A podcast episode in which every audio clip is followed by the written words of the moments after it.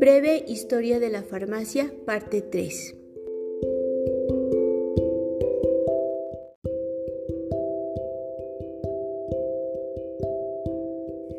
La farmacia en Mesoamérica, de la etapa nómada a las culturas preclásicas.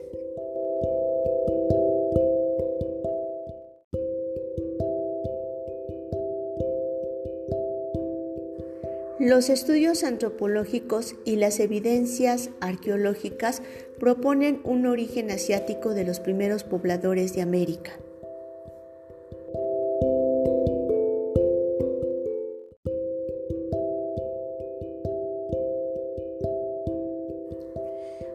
Una de las teorías aceptadas afirma que hace 20.000 o 30.000 años el mar tenía un nivel inferior al actual y el estrecho de Bering era una franja gélida que unía Asia y América.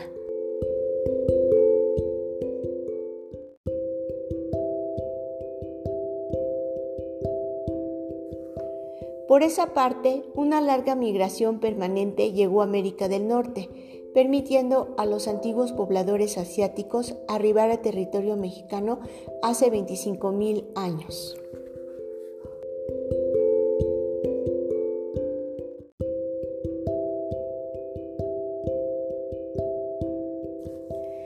¿Con qué grado de conocimientos llegaron a América esos pobladores?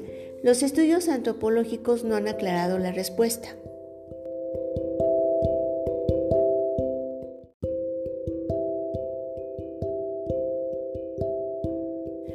Esos pobladores de América eran ya Homo sapiens.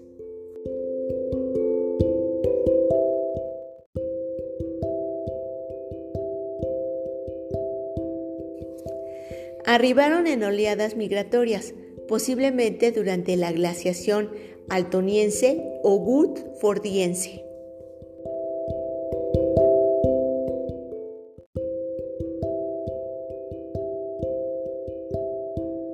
Poseían diversos niveles culturales y entre su bagaje cultural se encontraban las prácticas y rituales curativas junto con una farmacia llena de magia y empirismo.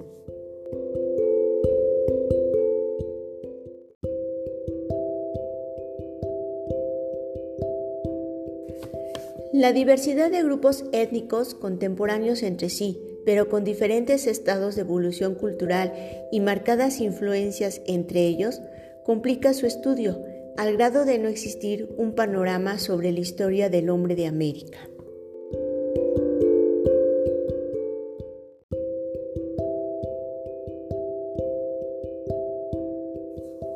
En Tlapacoya, localidad situada en la cuenca de México, a orillas del antiguo lago de Chalco, Estado de México, se han encontrado restos óseos con una antigüedad de 24.000 años, lo que permite afirmar la presencia humana en Mesoamérica a finales del Pleistoceno.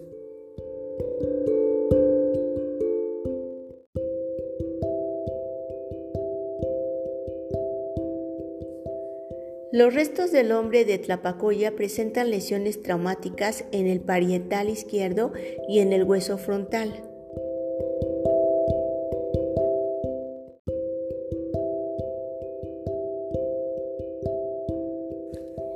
El hombre de Tepexpan, descubierto en el pueblo de Tepexpan, Estado de México, ha sido sin duda alguna el más estudiado.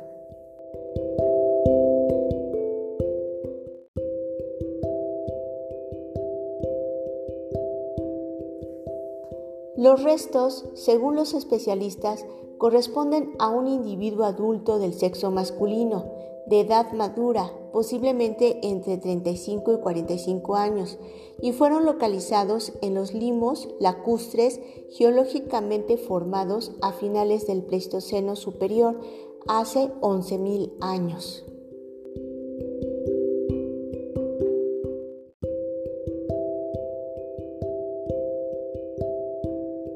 El estudio paleopatológico hace evidente la presencia de lesiones osteoartríticas y cambios osteofísicos.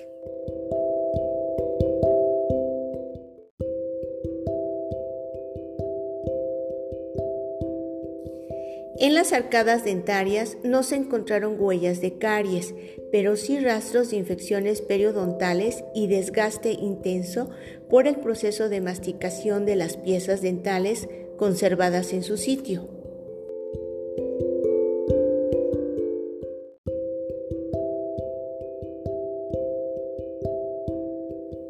Aparecen lesiones en la articulación temporomandibular, semejantes a las causadas hoy en día por infecciones por estreptococos.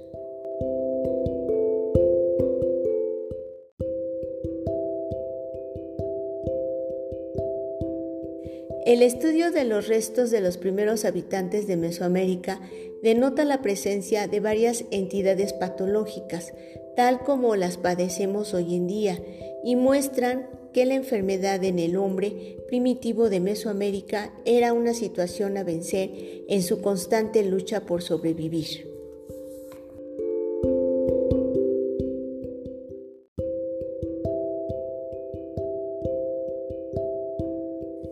La necesidad de buscar remedios para preservar y recuperar la salud constituyó una actividad importante.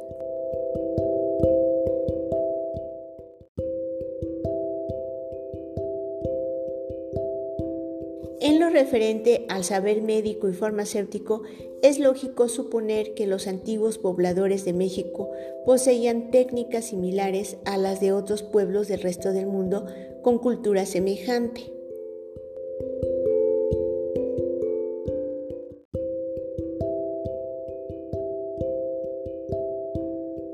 Seguridad entremezclaba lo religioso y lo mágico en su afán de alcanzar la salud y el bienestar. Así, al asociar algunas hierbas en el ritual mágico religioso, nació la farmacia, no en el sentido estricto y científico, sino como una forma de curación y purificación.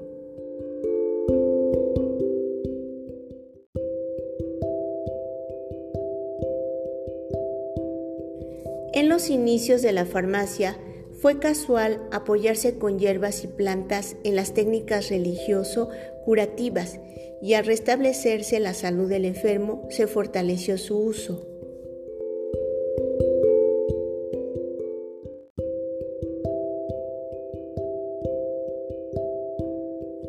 La respuesta del hombre primitivo de Mesoamérica ante el fenómeno de la enfermedad se basaba en concepciones sobrenaturales, mágicas y religiosas.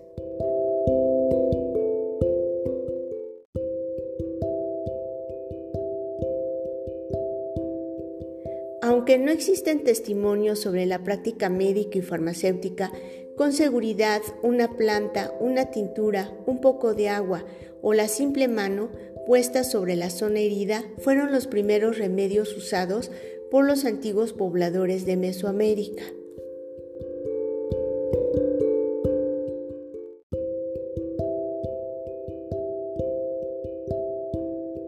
Con el advenimiento de la agricultura, el hombre primitivo de Mesoamérica fue capaz de producir alimentos para asegurar su subsistencia.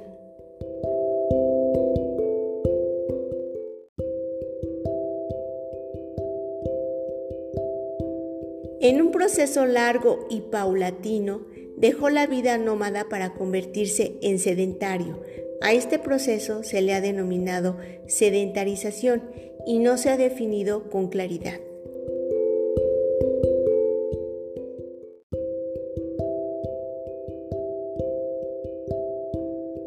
Alrededor del año 900 a.C.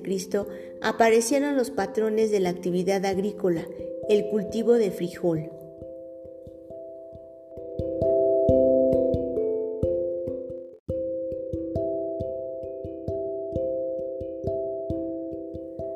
Calabaza, Chile.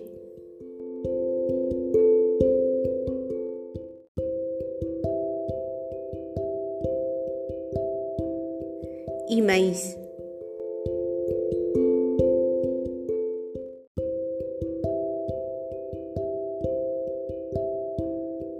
Este último, anclado profundamente como origen y consolidación para la subsistencia y superación del hombre mesoamericano.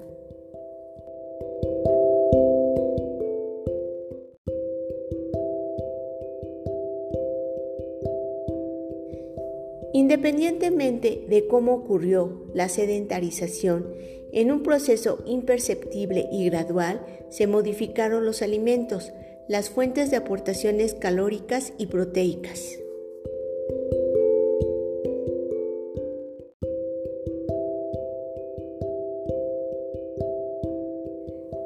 La aparición de los primeros asentamientos humanos, ocasionados por el incremento en la densidad demográfica, desarrolló la creación de depósitos artificiales de agua.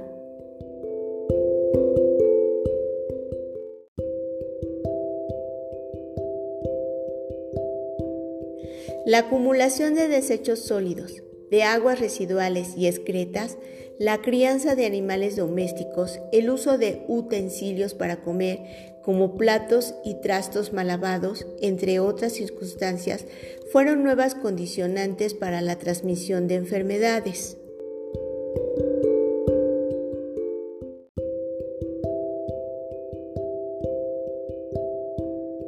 Asimismo, los movimientos de las poblaciones y las conquistas bélicas fomentaron las primeras dinámicas sociales y con ello la transmisión de nuevas enfermedades infecto-contagiosas.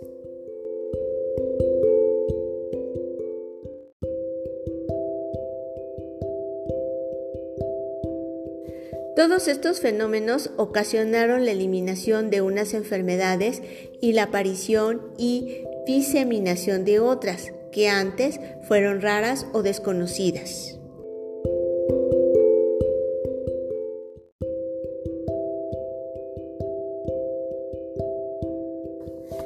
Como respuesta social a las nuevas enfermedades, el hombre desarrolló a la par de los remedios y procedimientos curativos una explicación para el origen y causa de los procesos patológicos.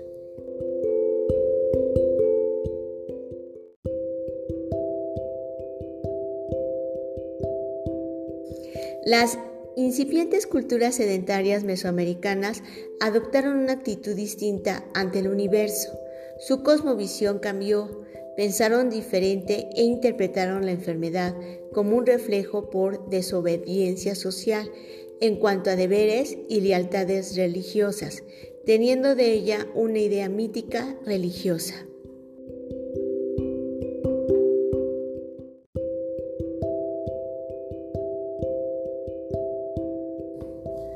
Todos estos factores dan una idea de los problemas de salud y de los remedios que tuvo que elaborar el hombre de Mesoamérica para sobrevivir y muestran la fascinante y compleja evolución que se verificó.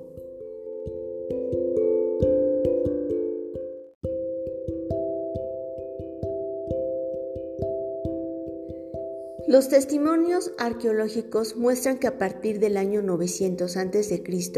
aparecieron agrupaciones humanas permanentes en viviendas construidas de bajareque, tronco y lodo, y aldeas autosuficientes con construcciones civiles y centros ceremoniales importantes.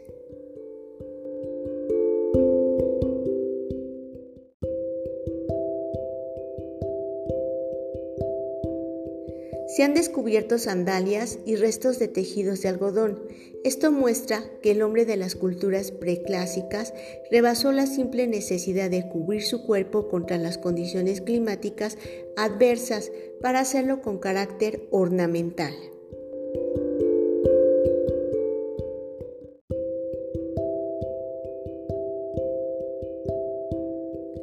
Es en las culturas preclásicas donde se observan los primeros cortes dentales y perforaciones en el cráneo.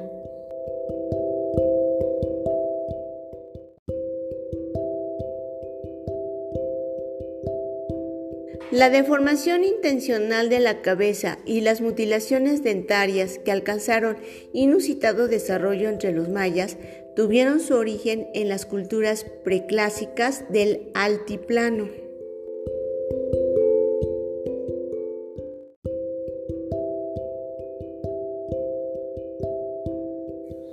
Las prácticas funerarias de la etapa sedentaria aumentaron sensiblemente y apareció un marcado culto a los muertos.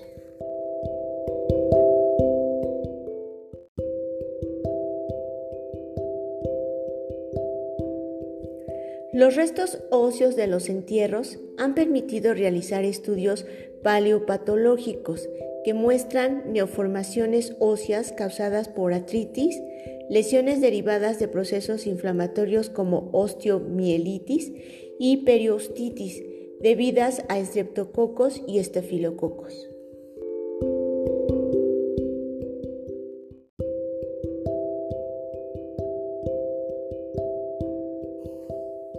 La fabricación de artefactos con lajas naturales de basalto y el desarrollo de la alfarería facilitó a las culturas preclásicas perpetuar sus experiencias mediante platos, utensilios, figuras antropomorfas, somorfas y fantásticas.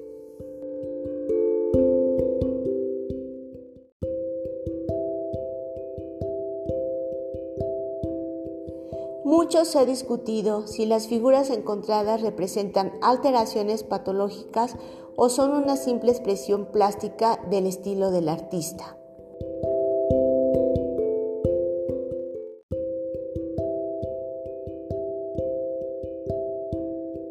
Sobre este punto, cabe aclarar que algunas figuras muestran situaciones patológicas tan evidentes que no existen dudas al respecto.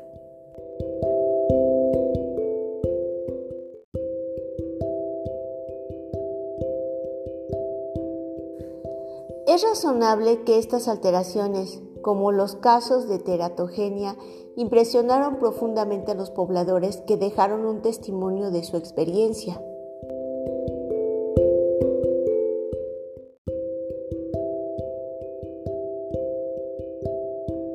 Bajo este contexto se han encontrado figuras de personas sin boca, con dos cabezas, dos pares de ojos, enanos, jorobados, figuras de mujeres embarazadas, viejos con la lengua colgante, rostros con hemiplegia, figurillas que dan la apariencia de cretinismo por deficiencia tiroidea.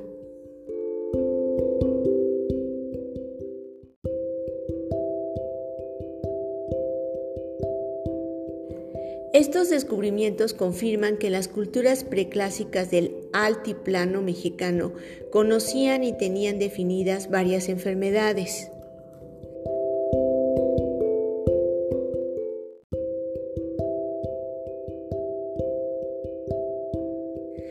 No se conocen los remedios utilizados, pero los restos de utensilios y sustancias destinadas a rituales mágicos y a la preservación de la salud permiten construir un panorama de la actividad farmacéutica.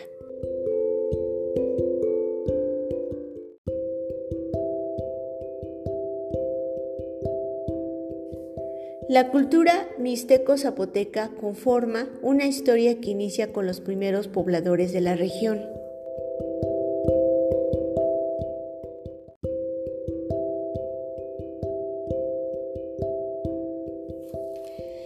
Aunque no se han encontrado suficientes testimonios sobre las condiciones sociales de los mixtecos y zapotecos, es posible construir un panorama de sus prácticas médicas y farmacéuticas gracias a los cráneos trepanados de los entierros de Monte Albán, los que constituyen evidencias contundentes del avance de estas culturas en las actividades quirúrgicas.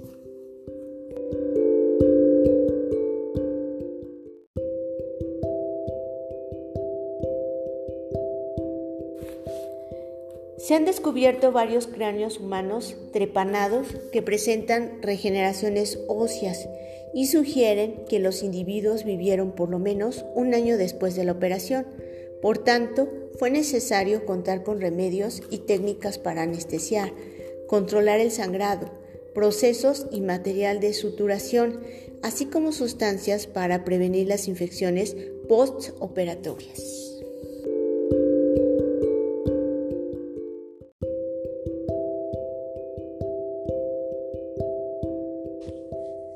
Aunque es imposible determinar si en las culturas preclásicas de Mesoamérica hubo práctica real de la farmacia e independiente de la medicina. Es imposible determinar si en las culturas preclásicas de Mesoamérica hubo práctica real de la farmacia e independiente de la medicina.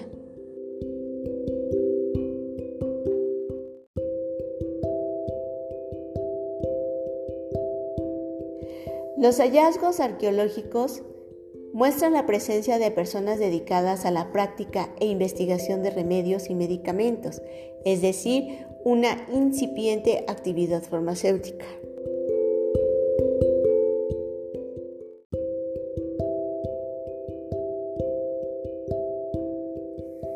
En el extenso territorio que va desde Chiapas, en la República Mexicana, hasta Honduras y El Salvador, floreció la cultura maya.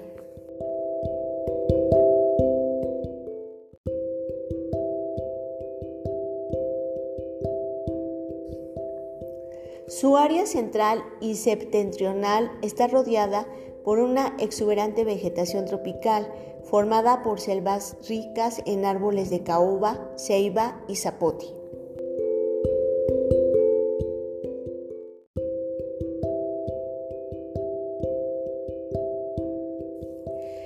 Abarca la totalidad de la península de Yucatán, las cuencas de los ríos Usumacinta, Grijalba, Montagua y Champotón.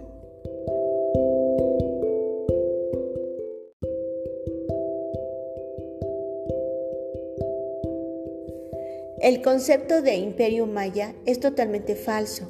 Existían ciudades, estado, que rivalizaban y luchaban entre sí por el poderío militar, comercial y las tierras de labranza.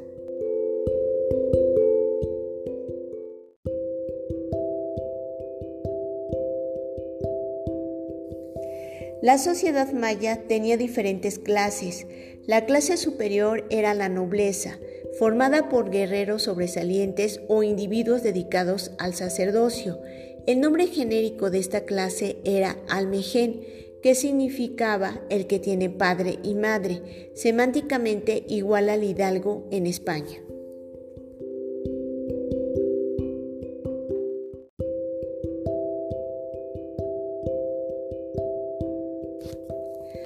A la cabeza del gobierno en la organización social del pueblo maya estaba el Jalak Winik, cuya traducción sería el verdadero hombre.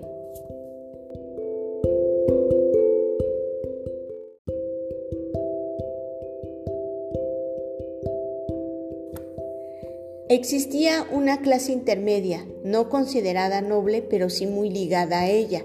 Se sabe poco de esta casta.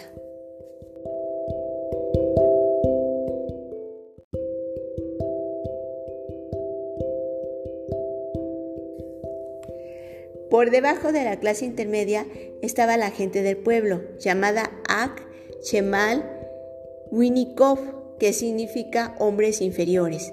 Eran personas que sin ser esclavos trabajaban, tenían derechos suficientes para asegurar su supervivencia. Esta clase comprendía a los agricultores, pescadores y trabajadores productivos que mantenían a la nobleza.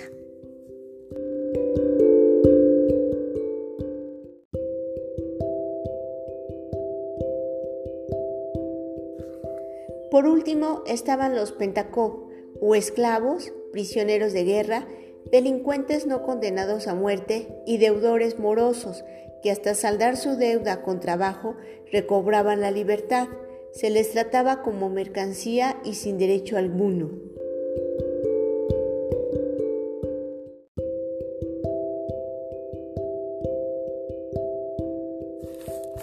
En la casta intermedia de la organización social maya encontramos al Ak Min, cuya traducción sería el que sabe.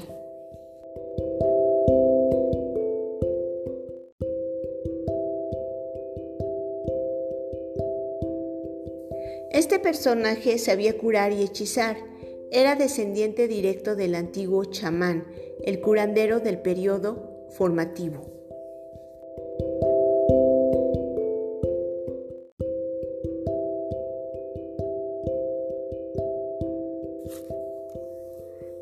Podemos identificar al Akmen como el incipiente médico farmacéutico del pueblo maya.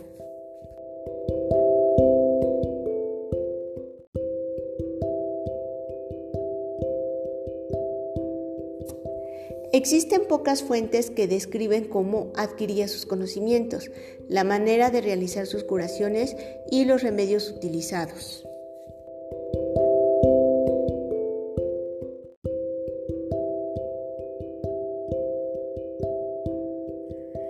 Se ha descubierto ningún escrito o descripción gráfica sobre las prácticas terapéuticas y farmacéuticas realizadas por los mayas de los periodos formativo, clásico y postclásico.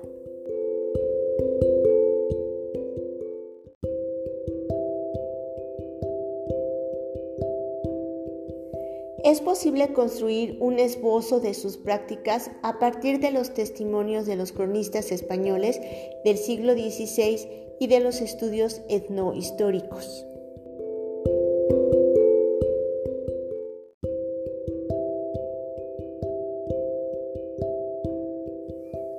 El análisis indica un profundo sentido tanto mágico como religioso, matizado por observaciones empíricas de positivo valor.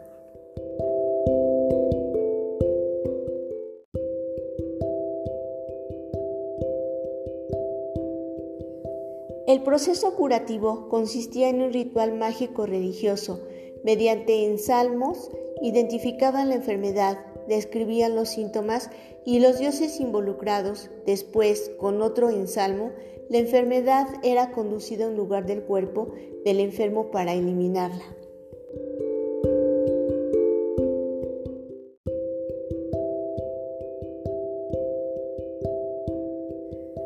Durante el rito curativo, el Akmen se apoyaba en baños medicinales y remedios basados en extractos, hierbas y plantas medicinales.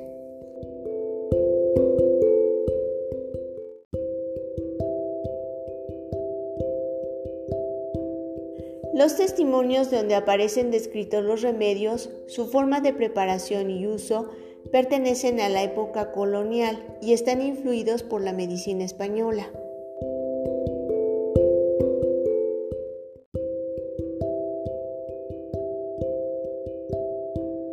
Ello dificulta saber hasta qué punto son originales de la cultura maya o solo fueron incorporados a las técnicas curativas de la región.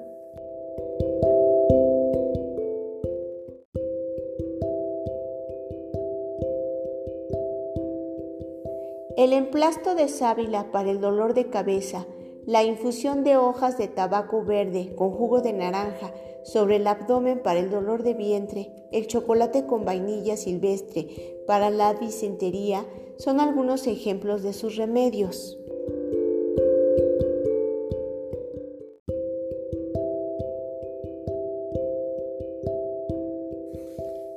Aclaración importante, por lo que se refiere a los derechos de reproducción de algunas fotografías y textos presentados en este trabajo, los autores se declaran plenamente dispuestos a regular la eventual propiedad de aquellos donde no haya sido posible encontrar la fuente y dar el crédito correspondiente.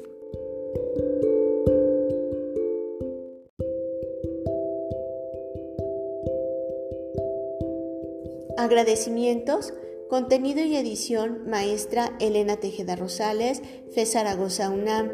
Formato y grabación, QFB Juan Francisco Sánchez Tejeda, Universidad La Salle. QFB Guillermo Sánchez Tejeda, Universidad La Salle. Doctor Juan Francisco Sánchez Ruiz, Ciencia y Estrategia. Música, Night Light, programa Anchor.